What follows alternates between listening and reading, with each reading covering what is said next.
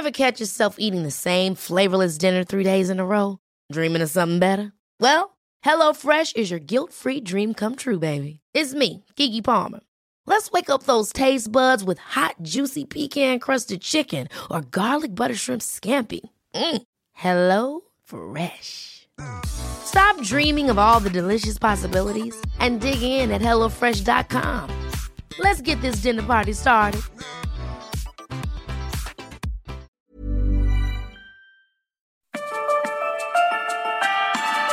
Esta es la mesa de análisis a fuego lento. Bajo la conducción de Alfredo González Castro en el Heraldo Radio. Iniciamos.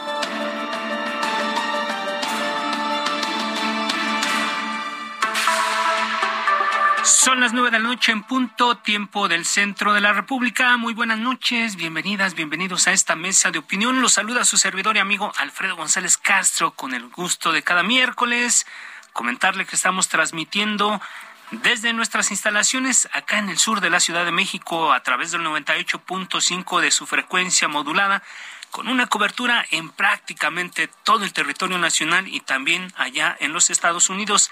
Gracias Gracias siempre a la cadena de El Heraldo Radio. Por lo pronto lo invito a que sea parte del debate, la reflexión y el análisis a través de las redes sociales que, usted ya conoce, forme parte de nuestra comunidad digital.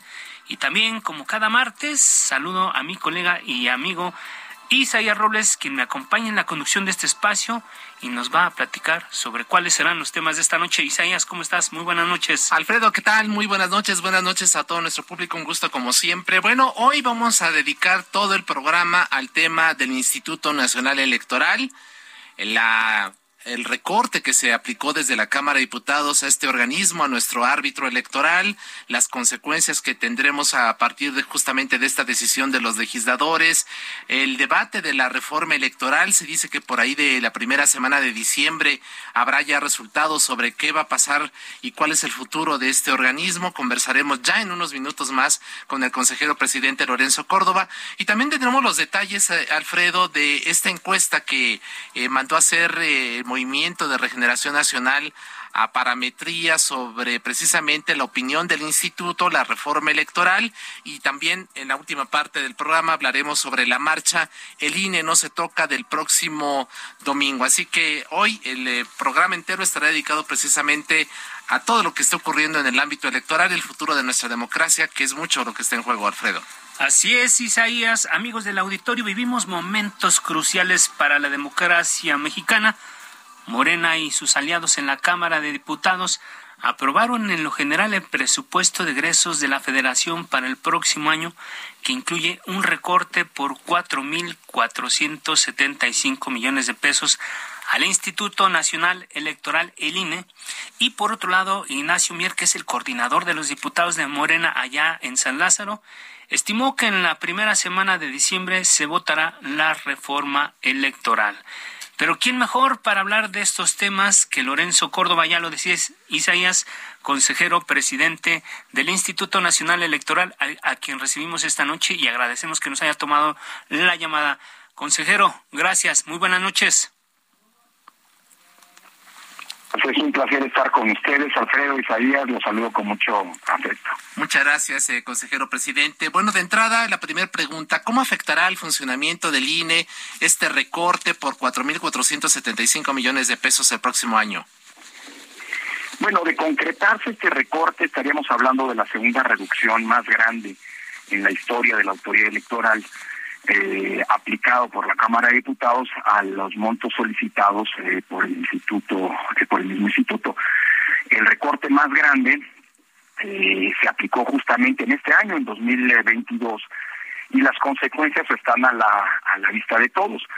La revocación de mandato lamentablemente no pudo realizarse conforme establece la ley, precisamente porque el INE no contó con los recursos necesarios para poder instalar las más de 160 mil casillas que nosotros pretendíamos instalar tal como lo establece la norma de la materia en este año.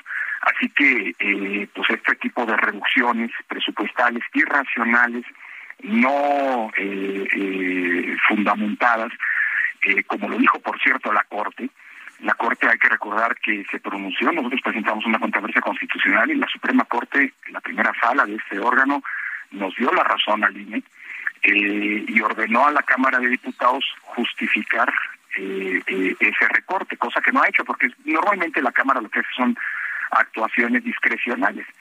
La, la Cámara hace un mes, un, poco más, eh, pretendió, aprobó un acuerdo en el que ratificó ese recorte de casi 5 mil millones, dando en la argumentación algunos algunas justificaciones que desde nuestro punto de vista son insostenibles, además cometieron el grave error de publicar en el diario oficial un acuerdo en el que no viene toda la justificación, con lo cual estamos ante un evidente incumplimiento de la sentencia de la Corte y nosotros vamos a ir a la Corte.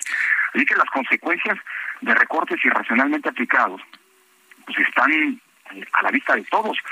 Lo que preocupa es que el próximo año eh, no solamente vamos a tener que organizar elecciones en el Estado de México y en Coahuila, que juntas por el tamaño de sus eh, padrones electorales son más grandes de las seis elecciones que hicimos en 2022, sino que además en septiembre el INE va a tener que comenzar la organización del proceso electoral de la que será la elección más grande en nuestra historia, que es la elección del 24, donde se renovará la presidencia entre prácticamente todos los cargos electivos del país.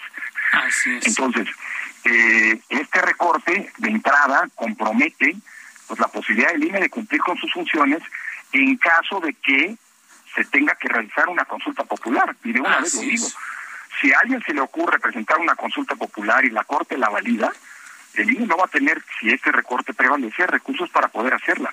Es más, ahí lo digo sin, con todas las letras, ni para poner una sola casilla. Así que eh, eh, pues estamos en una situación delicada eh, y hemos ofrecido, insistido mucho, que ahora que se aprobó este dictamen, antes de que se vote en el Pleno, bueno, ya se votó en lo general, pero antes de que se acaben las reservas, pues estamos todavía a tiempo para que eventualmente, si necesitan alguna información adicional las y los legisladores, pues pueda pueda tocarse el pueda, remediarse este tema. Así es, así es, todo, Perdón. tema que nos preocupa, que nos están perdón, que nos están prácticamente diciendo en dónde se debe aplicar el recorte, con lo cual se está vulnerando en qué áreas con lo cual se está vulnerando la autonomía presupuestal del instituto. La Cámara nos puede decir cuánto dinero nos da, nos puede eventualmente recortar si lo justifica los recursos, pero no nos puede decir cómo aplicarlos porque somos una social autónoma y nosotros decidiremos en todo caso cuáles son las partidas que tendrán que afectarse. Así es, ya lo decías, Lorenzo Córdoba. Eh, este monto de casi cinco mil millones equivale a lo que valdría eh, realizar una consulta, pero hasta el momento el presidente por lo menos no ha planteado un tema como esto. Ese, el, en términos de plazo, el, para que esto ocurra, para que se convoque, para que se hable de esto, es el 30 de noviembre, se vence el plazo. ¿Cómo, cómo están los tiempos? Exactamente. Exactamente. Mira, hay que recordarla que la consulta la pueden solicitar ciudadanos, cosa que hasta ahora no ha ocurrido y no tenemos registro de que haya alguna organización de ciudadanas y ciudadanos recopilando firmas, así que esa, esa ruta probablemente eh, pues, está agotada. La segunda es que podría solicitarlo alguna eh, fracción de, la, de las cámaras del Congreso de la Unión, habría que ver si esto va a ocurrir o no. Y la tercera posibilidad es que el presidente la solicite. Eh, pues miren, a estas alturas si ese recorte se va a aplicar, pues ojalá y no la solicite nadie, porque no va a haber modo de hacerlo si alguien quiere eh, hacer algún ejercicio de naturaleza, ¿no? Pero eso es lo grave de estas decisiones, es decir, que ya a estas alturas estamos dependiendo de un hecho incierto, es decir, y de esperar que nadie vaya a solicitar una consulta para que un órgano constitucional del Estado mexicano pueda cumplir lo que tiene que hacer con los recursos que se le aprueban. Ese es el elemento grave, ¿no? Y lo que deberíamos nosotros considerar hacia el futuro, ¿no? Así es. Estamos conversando con el consejero presidente del INE, Lorenzo Córdoba. Hablemos, si le parece, ahora de la iniciativa de reforma electoral elaborada en Palacio Nacional. Eh, ¿Le parece si escuchamos al presidente nacional de Morena y volvemos con la reacción a lo que él comentó este mismo día? Claro, por favor. ¿Qué otra cosa propone la reforma del presidente Andrés Manuel López Obrador? Que los consejeros y magistrados electorales sean elegidos directamente por el pueblo, directamente por los ciudadanos. Y vemos cómo es muy claro que la gente sí quisiera votar por los consejeros y por los magistrados del Tribunal Electoral. ¿Es viable, consejero presidente, es adecuado someter a voto popular la elección de las autoridades electorales? Pues mira, hay una gran discusión sobre el punto. Lo primero que quisiera comenzar, si ustedes me permiten, por favor, eh, eh, Alejandro, es pues agradecer que hoy se haya hecho pública esta encuesta. Ojalá y la reporten eh, ante el INE, porque todos los gastos que realizan los partidos se tienen que reportar ante el INE. Y pues ha, ido, se ha dicho que se han hecho muchas encuestas que no necesariamente se han reportado hasta ahora. Ojalá y está este, debidamente reportada, por en primer lugar. Y en segundo lugar, pues como yo lo manifesté en, Twitter, pues agradezco mucho que se haya planteado esto. Lo de menos para el INE es quien apoya o no a las posturas, porque las decisiones las toman las y los legisladores, y para nosotros saber cuáles son las posturas que se apoyan públicamente, pues es un punto de referencia, pero no es algo definitivo. Lo que sí agradecemos es que hoy sabemos, gracias a esta encuesta que mandó a hacer Morena, que en dos meses, respecto de la última que realizó el INE y que fue objeto de mucha discusión pública en los días anteriores, pues la percepción de la ciudadanía de que aprueba el trabajo del INE aumentó dramáticamente. Hace dos meses, la encuesta que nosotros levantamos revelaba que eh, el INE tenía un índice de aceptación del 65%. Y hoy, dos meses, en la encuesta que publicó Morena, pues resulta que el INE ya subió en su aceptación ciudadana entre quienes consideran que hacen muy bien o bien su trabajo, eh, al 76%. Con lo cual, pues estamos muy contentos, hay que decirlo, porque es la cifra más alta de consideración de buen trabajo de la autoridad electoral en toda su historia. Eh, precisamente en unas semanas en las que también hemos recibido la peor embestida desde los circuitos gubernamentales, pues en toda la historia. Pero eso habla de cómo la ciudadanía más allá de las posturas respecto a la reforma electoral, y estas son absolutamente válidas, nunca nosotros hemos militado como se quiere vender en contra de la reforma electoral o alguna reforma electoral y una propuesta, pues la ciudadanía confía en su INE. Dicho lo anterior, eh, pues mira, yo creo que toda reforma tiene que cumplir dos características al menos. Primera, demostrar su necesidad y hoy una reforma electoral no es necesaria. Nosotros podríamos ir a las elecciones del 24 con estas reglas, con estas instituciones electorales, que nos han permitido, por cierto, el, el periodo más largo de estabilidad política, de gobernabilidad democrática y de alternancia de la historia. El INE en estos ocho años y medio con este sistema electoral ha organizado 330 elecciones y ninguna ha tenido un problema postelectoral. Y se ha dado un índice de alternancia enorme, el más alto también en nuestra historia, de casi el 62%. Es decir, las probabilidades de que un partido que gane una elección gane la siguiente ronda electoral es apenas de una eh, sobre cada tres posibilidades. Eh, así que si no hay reforma, hay que decirlo con todas las letras, no pasa nada. Ahora, ¿es pertinente que haya una reforma? Pues siempre va a ser pertinente si la reforma sirve para mejorar lo que se tiene y se cumplen tres condiciones. La primera condición es que se apruebe con un amplio consenso, porque si se excluye alguna fuerza política a la que se le van a imponer esas reglas, seguramente las reglas van a ser objeto de disputa y hoy no lo son. ¿No? Segunda condición, que como decía, sirvan para mejorar lo que se tiene. Porque si vamos a tener una reforma para tener regresiones, la que sea, no vale la pena. Nos ha costado mucho construir un sistema democrático, equitativo, que permita a cualquier fuerza política que así, eh, que tenga el respaldo ciudadano, ganar en las elecciones, como para tirar todo lo que hemos hecho y que hace un esfuerzo colectivo a la basura. Y tercera condición, pues que una reforma hecha con información, no con datos falsos. Mira, se insiste y se insiste hasta el cansancio con una mentira. Se dice que el INE es el órgano más caro del mundo, que las elecciones en México son las más caras del mundo. Es falsísimo. Es la peor mentira que se ha dicho. Y se repite como si eso la volviera una verdad. Son más caras las elecciones en Costa Rica, son más caras, perdón, en, Colombia, son más caras las elecciones en Brasil, e incluso proporcionalmente respecto al tamaño de los padrones electorales y de los países de la población, es más caro el funcionamiento, por ejemplo, del Tribunal Electoral de Panamá que el de, México. Así es. Así que si hay una reforma que se haga con información cierta, por eso nosotros estamos ofreciéndole a los distintos actores políticos pues, que la información que el INE tiene está a su disposición. Ahí está. Porque si una reforma se hace a partir, no con la cabeza, sino con el estómago, a partir de filias y fobias o peor de rencores personales, seguro va a salir mal eh, eh, lo que lo que lo que se cambia en las reglas. Y hay otro planteamiento que se hace ahí, eh, eh, Lorenzo, otro planteamiento que es la elección de las autoridades electorales. Lo plantean en, en, la reforma. ¿Cuánto vamos a hacer? Vamos a hacer un ejercicio. ¿Cuánto costaría de organizar una elección de eso? Y si los 60 pues candidatos harían campaña, ¿con qué recursos? ¿Quién vigilaría el financiamiento de, de estos pues candidatos? Es punto. Claro. Ese es un buen punto, porque fíjate, hoy en día hay una única elección de carácter nacional, en donde los candidatos tengan que hacer campaña a nivel nacional. Es la de la presidencia de la República. Ahora tendríamos una campaña para que consejeros y magistrados tengan que hacer este, proselitismo a nivel nacional. El, el órgano electoral, así lo dice la iniciativa, tendría que organizar una elección a nivel nacional adicional a la de la presidencia y a la de las diputaciones que se realizan cada tres años. Eh, y eso pues cuesta, supongo que se va a querer que se pongan las mismas casillas que en una elección federal, poner 160 mil casillas, bueno, es lo que iba a costar la consulta popular, más de cuatro mil millones de pesos. Entonces, pues eso no se dice. Pero además, otra cosa, México, si esto se aprueba, sería el único país democrático en el mundo en donde se hacen elecciones. Y la Comisión de Venecia, a órgano del que México forma parte, y a quien solicité una opinión hace algunas semanas, para, pues hombre, nutrir la información de información proveniente de este órgano integrado por expertos de 61 países, etcétera.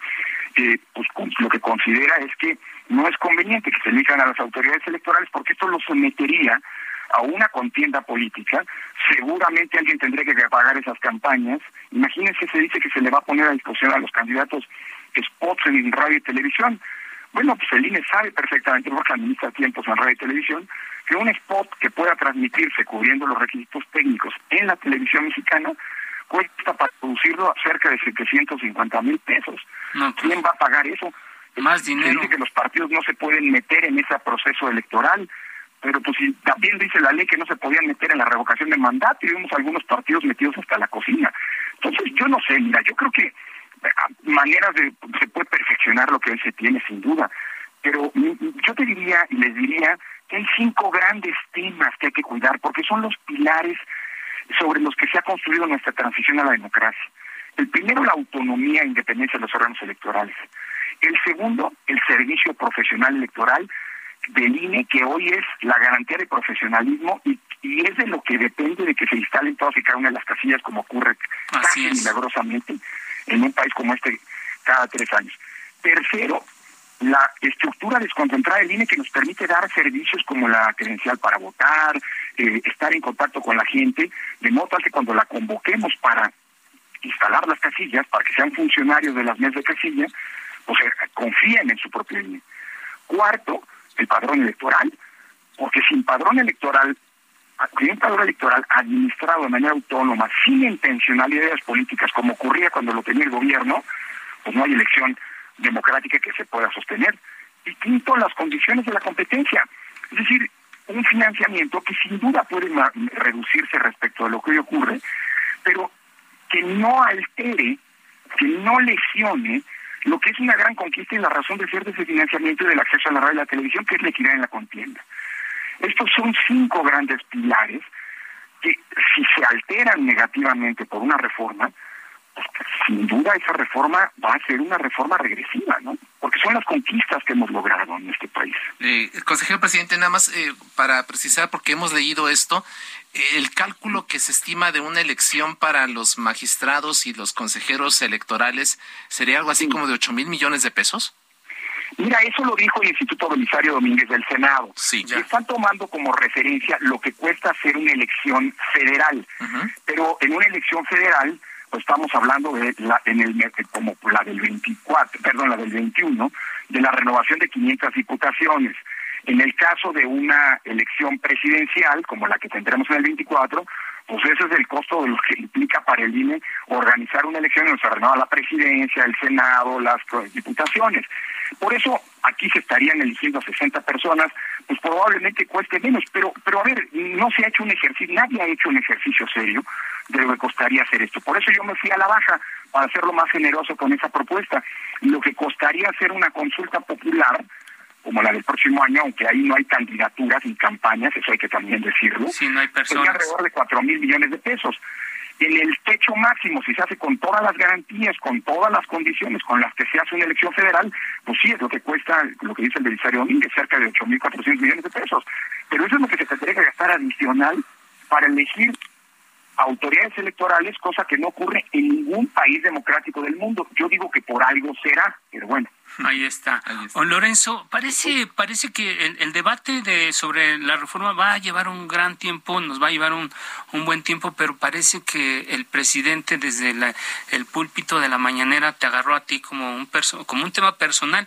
Un día sí y el otro también habla de ti. ¿Por qué no nos dejas escuchar un comentario, una declaración que hizo sobre tu persona y después regresamos contigo? Gracias, seguro. Pero es evidente de que el presidente del INE es una ah, pieza clave del bloque conservador en México. Él pertenece al conservadurismo. Él fue eh, promovido con el propósito de que los neoliberales, conservadores, corruptos, eh, simularan de que en México había democracia. ¿A qué atribuyes el odio contra ti, Lorenzo? El fraude al que alude López Obrador es de la elección del 2006 y cuando cuando era otro Consejo General del INE. ¿Por qué el enojo del presidente Lorenzo? no era solamente otro Consejo General del INE, era otras normas. Gracias a lo que pasó en 2006 se cambiaron las normas en la reforma de 2007 para resolver los problemas que se identificaron en esa elección y luego tuvo otra reforma que transformó de nuevo el sistema electoral, la de 2014, donde se crea el INE. Yo no sé si a él, el presidente vive anclado en el pasado o si tiene rencores personales, pues eso, de veras eso hay que preguntárselo a yo no tengo ni idea. Yo respeto mucho al presidente, incluso lo conozco porque era una persona cercana a mi padre, y yo con él no tengo nada. De hecho, es muy curioso cómo son los actores políticos. Se dice, hoy eh, eh, eh, se dice eso, eh, pero antes de la elección del 2018 yo recibí acusaciones como presidente del INE diciendo que estaba a favor de López Obrador. ¿Se acuerdan que López Obrador estuvo muchísimo tiempo en la radio y la televisión? bueno, tenía derecho, ¿eh? Porque era presidente de su partido. Siempre. Pero a INE lo acusaban y a mí me acusaban de estar trabajando a favor de López Obrador porque no lo bajábamos de la radio y la tele. Si tenía derecho, ¿por qué lo íbamos a bajar? O me acusaban de estar a favor de López Obrador cuando eh, pues advertí literalmente a los grandes empresarios de este país que estaban mandando cartas a sus trabajadores que podían estar incurriendo en una coacción del voto. Y le dije, ah, ¿estás a favor del voto? Y así son los actores políticos y hay que entenderlos. Ellos tienen propósitos políticos y tienen intencionalidades políticas. Lo único que lamento, y eso sí lo digo, y yo no voy a entrar en el juego porque queda claro cuál es el propósito del presidente. Como actor político que es, está tratando de construir, no hay que perder de vista algo. Nunca había ocurrido, y ustedes han sido observadores privilegiados de la vida nacional, nunca había ocurrido una investida tan brutal, tan abierta, tan franca en contra de la autoridad electoral en nuestro país. No, no, no. Y esto tiene un propósito claro y cierto. ¿Por qué? Me pregunta mucha gente. Pues yo no entiendo por qué todas las elecciones que ha organizado, que ha ganado Morena, todas sin excepción, las ha organizado el INE. El que Morena es el partido que más ha ganado elecciones, también ha perdido, ¿eh? Porque eso es parte del juego democrático. El partido que más sea, que más que, más elecciones ha ganado en estos ocho años y medio ha sido Morena. Yo creo que el verdadero problema, el verdadero tema, es que se quisiera que el INE fuera una autoridad subordinada a los intereses del poder, como lo es la CNDH. La verdad es, es muy lamentable, digo yo, que hoy la CNDH haya dejado de ser un órgano autónomo y haya pues hombre, se haya politizado metiéndose en temas que no son de su competencia, que son de la Constitución, y se haya sumado a esa intencionalidad de un grupo, el grupo en el poder, un grupo político. Yo lo lamento mucho, porque, pero entiendo que, entiendo sus razones, entiendo que pues, están muy molestos de que en el INE no nos doblamos, como no nos doblamos al otro, a los, a los gobiernos anteriores, no nos doblamos ahora, y no nos vamos a doblar después. De eso se trata la autonomía. Y a los, a los gobiernos naturalmente les molesta la autonomía de los órganos de control, como es el caso del INE. Y creo que esto hay que entenderlo, es un fenómeno global muy lamentable y muy peligroso. Pero miren, yo acabo de regresar de Brasil.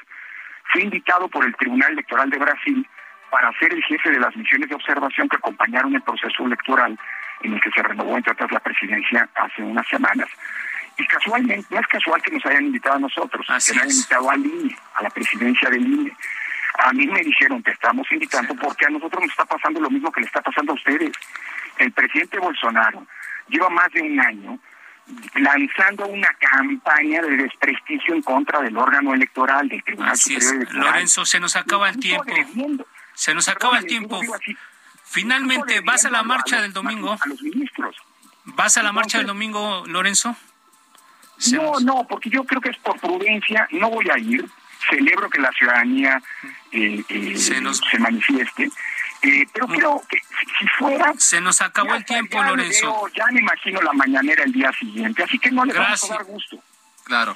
Lorenzo Gracias. Córdoba, presidente del abrazo. INE, muchas gracias, un fuerte abrazo, estamos en contacto. De análisis a fuego lento con Alfredo González Castro por el Heraldo Radio. La polémica y el debate continúan después del corte. No se vaya.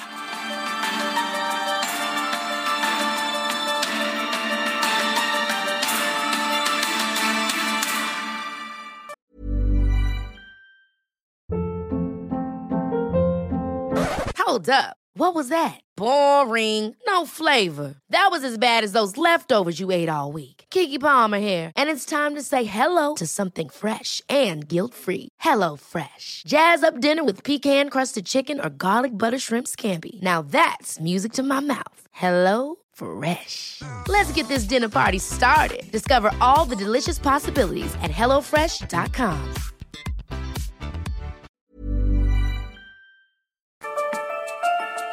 Siga en la polémica por el Heraldo Radio. Con los que saben de política y la desmenuzan en la mesa de análisis a fuego lento con Alfredo González Castro. Regresamos.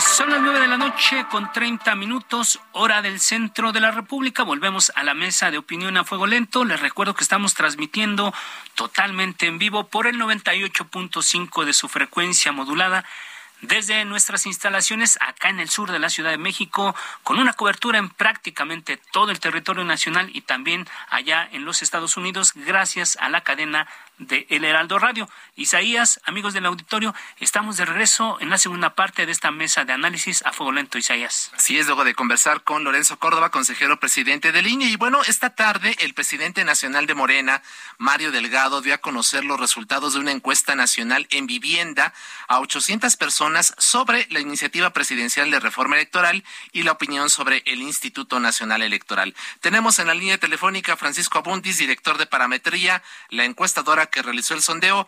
Paco, bienvenido, muy buenas noches. Isaías Alfredo, muchas gracias por la invitación. Gracias, Paco. 60% de los entrevistados dice que es necesaria una reforma electoral, pero saben de qué se trata y te lo preguntamos porque 80% te dijo que no recuerda una sola propuesta de la iniciativa. Sí, eh, creo que es el, el, punto, digamos, crítico de esta medición y que pasa con muchas otras. Eh, la, la, la, verdad es que eh, frecuentemente la, la, opinión pública se, se define como una construcción social, es decir, no es algo que necesariamente exista allá afuera, no es que necesariamente la gente esté pensando en la reforma electoral, simplemente nosotros salir y preguntar, forzamos un poco a la que la gente nos dé una respuesta. Y yo creo que por lo que observamos en esta medición, pues eh, otra de las preguntas era si sabía o no, si estaba enterado de esta reforma. Eh, según la encuesta telefónica que hizo el INE en septiembre de este año, era 27% y ahora es 35%, subió ligeramente. Pero al final estás hablando de que dos terceras partes del país no, no saben de esta, de esta propuesta y si me voy un poco más a fondo en el tema, eh, eh, pues eh, si tú le preguntas a la gente, ¿usted cree que hoy tenemos muchos o pocos diputados? Siempre te va a decir muchos. Claro. Tenemos muchos o pocos senadores, siempre te va a decir muchos. Pero cuando le preguntas, ¿sabes sabe cuántos senadores hay en el país o en el Congreso, en la Cámara Alta? Menos del 10% te lo dice. Y si les preguntas si saben cuántos diputados hay, apenas llega a 15%. Eh, quién sabe, quién te da el número de 500, ¿no? Ya olvídate si empiezas a preguntar por temas de representatividad, si sabe lo que es mayoría relativa o representación proporcional. Eh, son temas bastante complejos, Alfredo Isaías, para, para el público. Entonces, creo que debemos de poner esta medición en ese contexto. Un tema bastante sofisticado, una propuesta donde, o, respuestas, digamos, que creo que fue buena parte de lo que presentamos hoy, que está basado más en la intuición que propiamente en el conocimiento de, esta, eh, de esta iniciativa, ¿no? Así es, y un 88% se dice a favor de la elección de consejeros y magistrados electorales. Sin embargo, Paco, se les informó cuánto costaría. Si se les dijera que el costo de una elección de este tipo es de 8 mil millones de pesos, ¿crees que cambiaría la percepción? Podría, eh, en general, si tú le preguntas a la gente, y eso lo vimos con el tema del aeropuerto, eh, con otros temas que se han sometido a la opinión pública, eh, la posibilidad de juzgar expresidentes o cualquier otra iniciativa de, mm, digamos, de democracia directa que haya pasado en esta administración, cuando tú le preguntas a la gente, ¿Usted estaría dispuesto a participar? ¿A usted le interesaría? Eh, em, todo el mundo te va a decir que sí en estos niveles. 80% dice, claro, que vengan y que me pregunten. Eh, em, poner una consideración como la que estás diciendo eh, podría significar un, digamos, un número relativamente abstracto para el ciudadano, ¿no? Es decir, esa cantidad de dinero no, no, no tiene una forma de proporcionarla. Lo que es cierto es que mm, si ves cuando están las otras preguntas sobre darle más dinero a los partidos o no, pues la gente siempre se va a expresar en eh, en contra, ¿no? De darle más dinero a los partidos políticos. Entonces, creo que otra vez esta es una de las respuestas que tiene que ver más con la intuición que tiene el ciudadano. Em, y no tanto con la información que pueda tener. Y en eso creo que sí, si tú le pones un costo a esa decisión, es probable que ese porcentaje se, se modifique, ¿no? También, Paco, 75% está a favor de reducir los recursos al INE no es como preguntar si estás a favor de pagar impuestos, es obvia la respuesta, ¿no? Sí, y, por eso los impuestos no se, no, se someten a la opinión pública, ¿no? Eh, que, esa sería la segunda reflexión, es decir, eh, eh, ustedes pueden bueno, hay una serie de temas que eh, es difícil someterlos a la, a la opinión pública porque este que acabas de poner, los impuestos es uno bueno, ¿no? Porque pues, obviamente nadie queremos pagar impuestos si fuera por un tema voluntarista o de, o de la voluntad ciudadana, ¿no? Pero pues, no es un, no, no es algo que tengamos que someter a la opinión, es, es un deber, punto, ¿no? Eh, igual que los derechos o otro tipo de, de, discusiones públicas, ¿no? Eh, yo, yo creo que esta es una, pues una de esas preguntas donde antes de, digamos, la, la, idea de esta medición era independientemente del resultado y la interpretación que le demos, ahora estamos haciendo una serie de cuestionamientos. Para nosotros creo que lo importante, lo, relevante es medir bien, es decir, medir eh, que sea una medición representativa de la ciudadanía. Eh, en eso, pues sí, siempre hay algunas carencias en las mediciones telefónicas, solamente tienen pues el 70% del electorado, el 30% menos urbanos, menos, menos urbano, menos escolarizado, con menos recursos, simplemente no está ahí. Entonces, entonces, eh, creo que la, la única pues la, la, ventaja que ofrece esta medición sobre la que ya había hecho el, el, INE, el instituto, es que sí puedes decir que es una que contempla las visiones de toda la ciudadanía y de ahí las diferencias, ¿no? Pero ciertamente pues hay muchas condiciones que no están planteadas en esta en esta medición, ¿no? Así es. Lo cierto, Paco, es que 76% de los encuestados califica muy bien o bien al INE. Ese aval no lo tiene ni Obama, dirían los clásicos.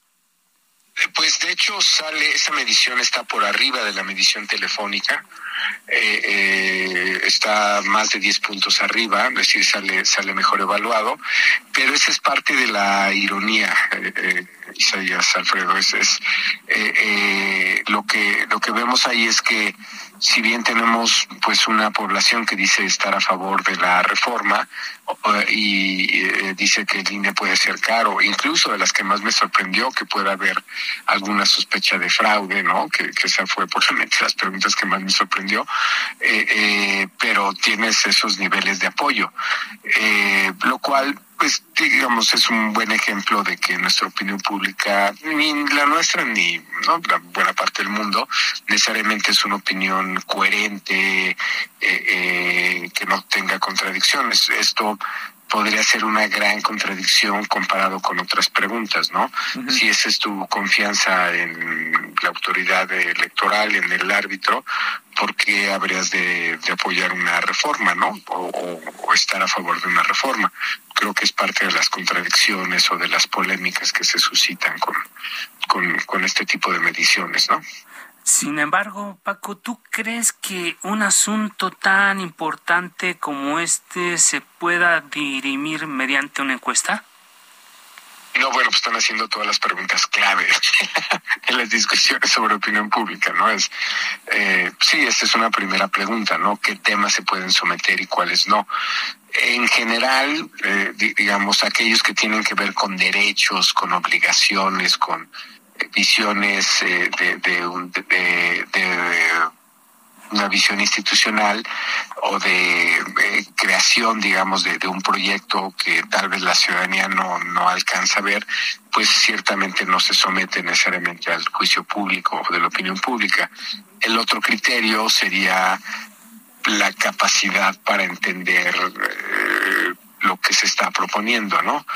Sí creo que en este caso, para la medición que se está presentando, ambas, ambos cuestionamientos son válidos, ¿no? Claro. Eh, eh, se debe de someter esto a la opinión o y eh, eh, tiene la ciudadanía la información suficiente para dirimir estas, estos dilemas que no son pequeños. Tiene que ver, por ejemplo, el tema de más o menos diputados, pues tiene que ver con representatividad o con representación que, obviamente pues, el ciudadano no se alcanza a plantear, ¿no?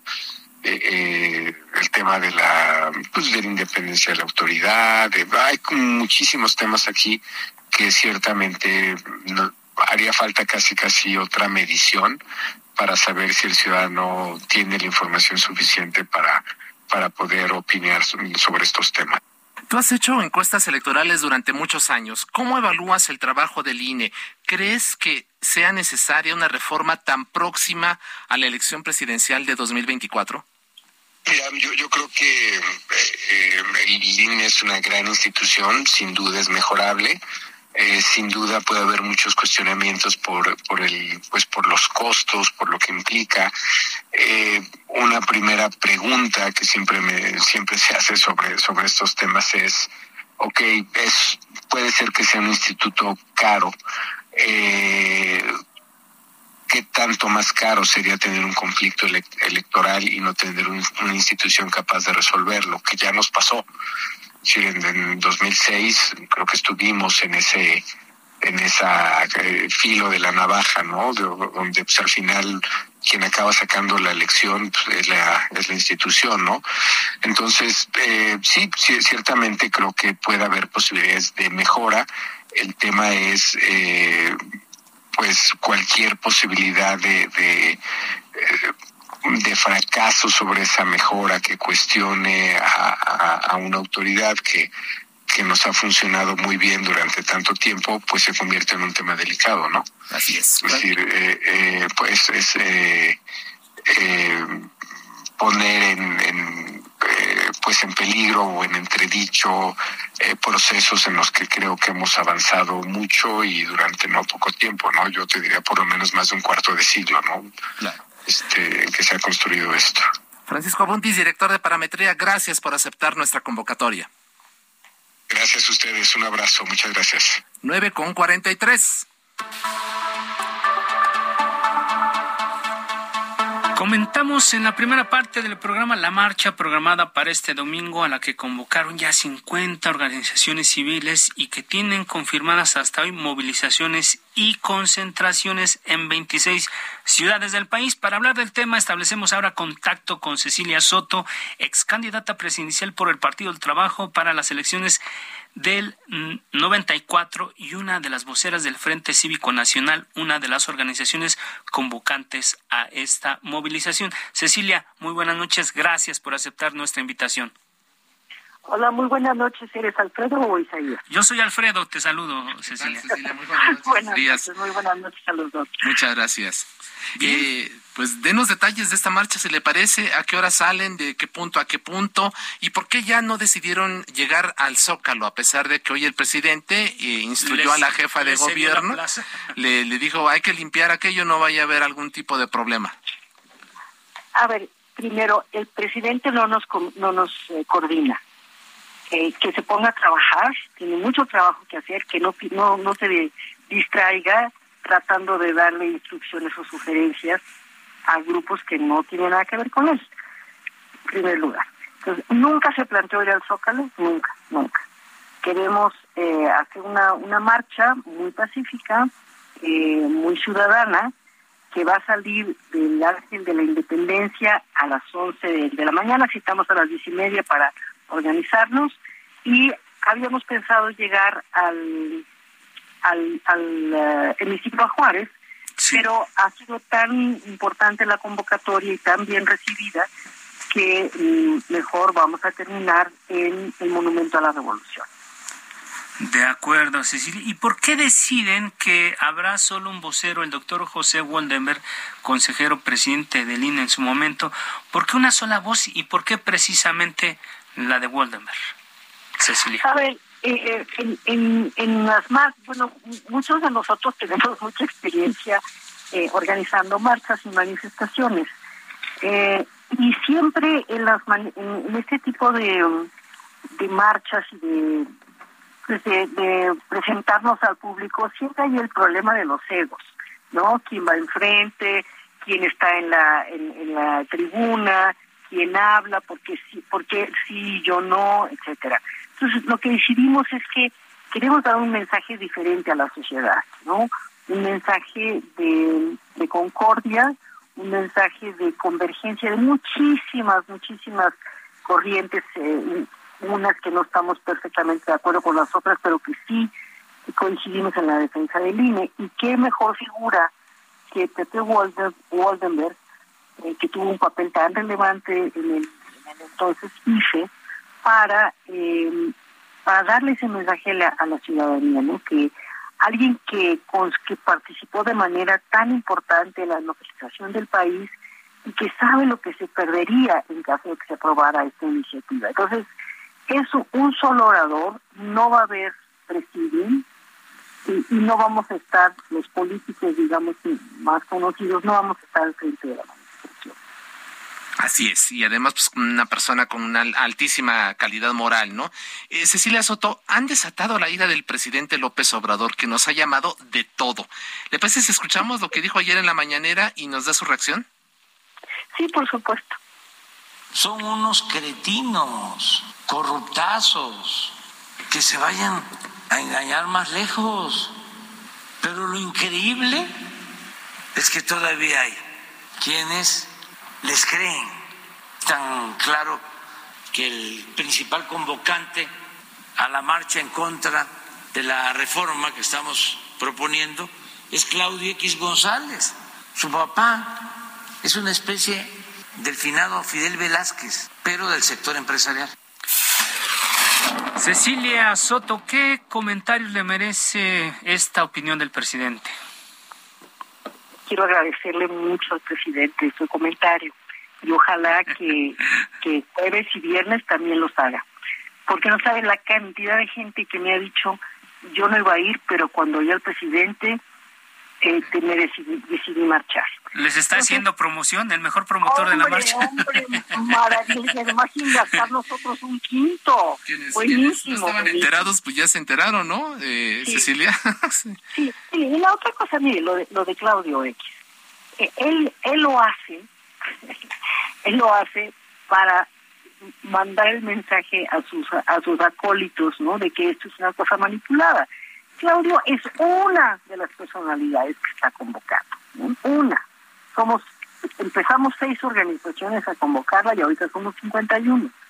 Entonces digo, no, realmente, este, todo, eh, hay un, un, este, una anécdota de, de dos generales, un general que está en guerra y entonces dice, no repitamos muchas veces la misma táctica porque entonces el enemigo, el enemigo la va a descubrir. ¿Nos va a adivinar? Sí. Sí, entonces después de cuatro años, mire, ya no sabemos todos los trucos. Ya conocen. ya decimos, ah, mira, ahorita va a decir esto. Ah, mira, ahorita va a salir con lo otro, ¿no? Etcétera. Entonces ya, ya, miren, yo ni veo las mañaneras. Tengo dos años que no las veo. Qué suerte, qué suerte. Oiga, eh, eh este, Precisamente pues nosotros tenemos que hacerlo, digo, es parte de nuestro trabajo, ¿no? Pero bueno, oiga, este, Alejandro Moreno, el líder del PRI, coordinador de los diputados federales de, este partido, anunció que participará en la marcha y que incluso va a llevar a, los diputados priistas. ¿Esto no le quita el, matiz ciudadano a la marcha? Ustedes han procurado que sea una, una movilización más bien de carácter civil, no partidista, ¿no? A ver, por ser militantes de un partido no dejan de ser ciudadanos. Claro, claro. Ah, también el PAN va a marchar también el PAN va a marchar y también el, el PRD va a marchar. Y los necesitamos a ellos. Los necesitamos a ellos porque ellos son los que votarían o no votarían en la Cámara. Claro.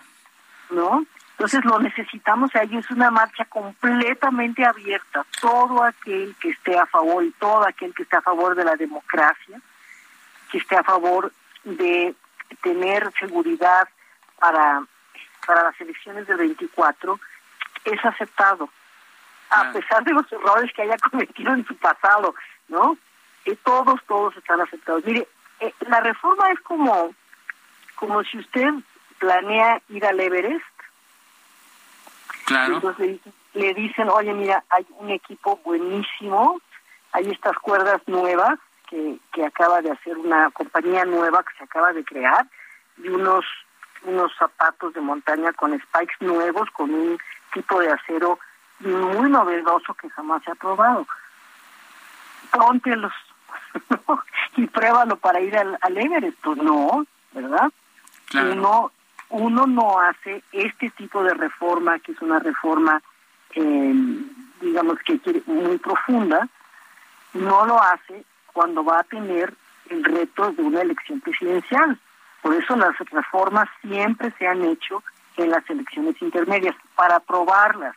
No puedes, no, Cecilia, estamos conversando con Cecilia Soto. Cecilia, la recomendación de los corredores, no puedes correr un maratón con tenis nuevos, ¿no? Siguiendo un poco eh, la metáfora de lo que... Eso está mejor que lo del Everest. Lo que tú planteas, y esa es una recomendación para principiantes y para expertos de, gente que corre maratones. No puedes correr un maratón con tenis nuevos. Oye, Cecilia, antes de, irnos, que ya se nos, nos viene el, tipo, el tiempo encima, recomendaciones para quienes participen en la movilización, algún tipo especial de vestimenta, algo ustedes qué están viendo, cuéntanos. Bueno, lo que estamos recomendando es que lleven alguna prenda rosa, rosa ile, ¿no?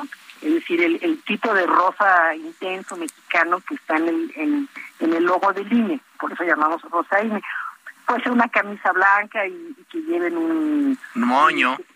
Un, moño rosa o lo que sea, ¿no? Eh, los hombres se van a ver muy guapos, no se van a dejar de ver menos menos masculinos y llevan su, su, este, su camiseta rosa. Eh, eso es básicamente, eh, llevan un poco de agua, va a ser, queremos que sea una marcha muy en paz, muy alegre, muy alegre porque creemos que la sociedad está de nuestro lado y eso nos da mucha alegría. Claro. Cecilia, por último, muy brevemente, ¿es suficiente una marcha para frenar una reforma electoral que sigue después del domingo? va a ser va a ser la primera de las movilizaciones. Vamos a poner una presión muy muy fuerte sobre los diputados y muy fuerte y van a seguir otras movilizaciones. Vamos a hacer muchas muchas cosas, pero no hay que revelarlas. Si no, le va a pasar lo que nos comentaba de la, de la anécdota de los generales, ¿no? Le van a adivinar el enemigo. Exacto, exacto. Perfecto. Cecilia Soto, ex candidata presidencial por el Partido del Trabajo en las elecciones del 1994, una de las voces del Frente Cívico Nacional y convocantes precisamente esta movilización. Gracias por aceptar esta invitación del Heraldo Radio. Isaías. Hasta luego. Buenas noches. Gracias, gracias. Gracias, Cecilia. Pues ya llegamos al final de este espacio. Isaías, amigos del auditorio, como siempre, como siempre, agradecemos a quienes participan en esta emisión por la generosidad de su tiempo y su confianza. Los invitamos para que nos acompañe el próximo miércoles a las 21 horas también a la mesa de opinión en coproducción con La Silla Rota y como siempre también agradecemos a quienes han hecho posible este espacio. Ángel Arellano en la producción con el apoyo de Gina Monroy, Emanuel Bárcenas en los controles técnicos, Gustavo Martínez en ingeniería y nos vamos, este Isaías, con un tema al que le vamos a dar mucho seguimiento puntualmente porque además lo que nos han dicho esta noche es importante para lo que viene no solamente el fin de semana o el próximo domingo con la marcha, sino todo el debate que se va a dar en el Congreso y en el Círculo Rojo donde vamos a estar muy puntuales eh, reportando lo que ocurre con, con todas las Así es, y le invitamos a que sigan cada una de las plataformas de Heraldo Media Group a través de nuestro periódico, la página web, radio y televisión. Quédese por lo pronto con Víctor Sánchez Baños en las frecuencias del Heraldo Radio. Muy buenas noches, descanse y seguimos aquí pendientes. Gracias, Alfredo. Muy buenas noches. Gracias, muy buenas noches. Nos escuchamos el próximo miércoles.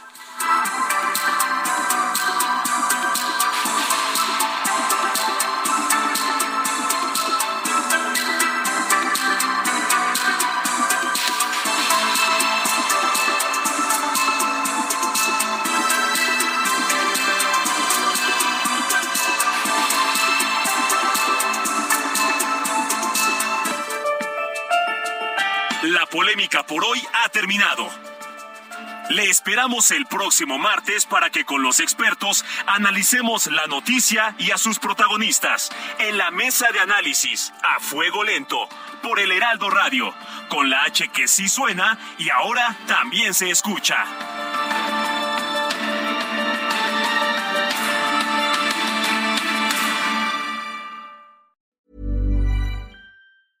Ever catch yourself eating the same flavorless dinner three days in a row? Dreaming of something better? Well, HelloFresh is your guilt-free dream come true, baby. It's me, Kiki Palmer. Let's wake up those taste buds with hot, juicy pecan-crusted chicken or garlic butter shrimp scampi. Mm. Hello Fresh. Stop dreaming of all the delicious possibilities and dig in at HelloFresh.com. Let's get this dinner party started.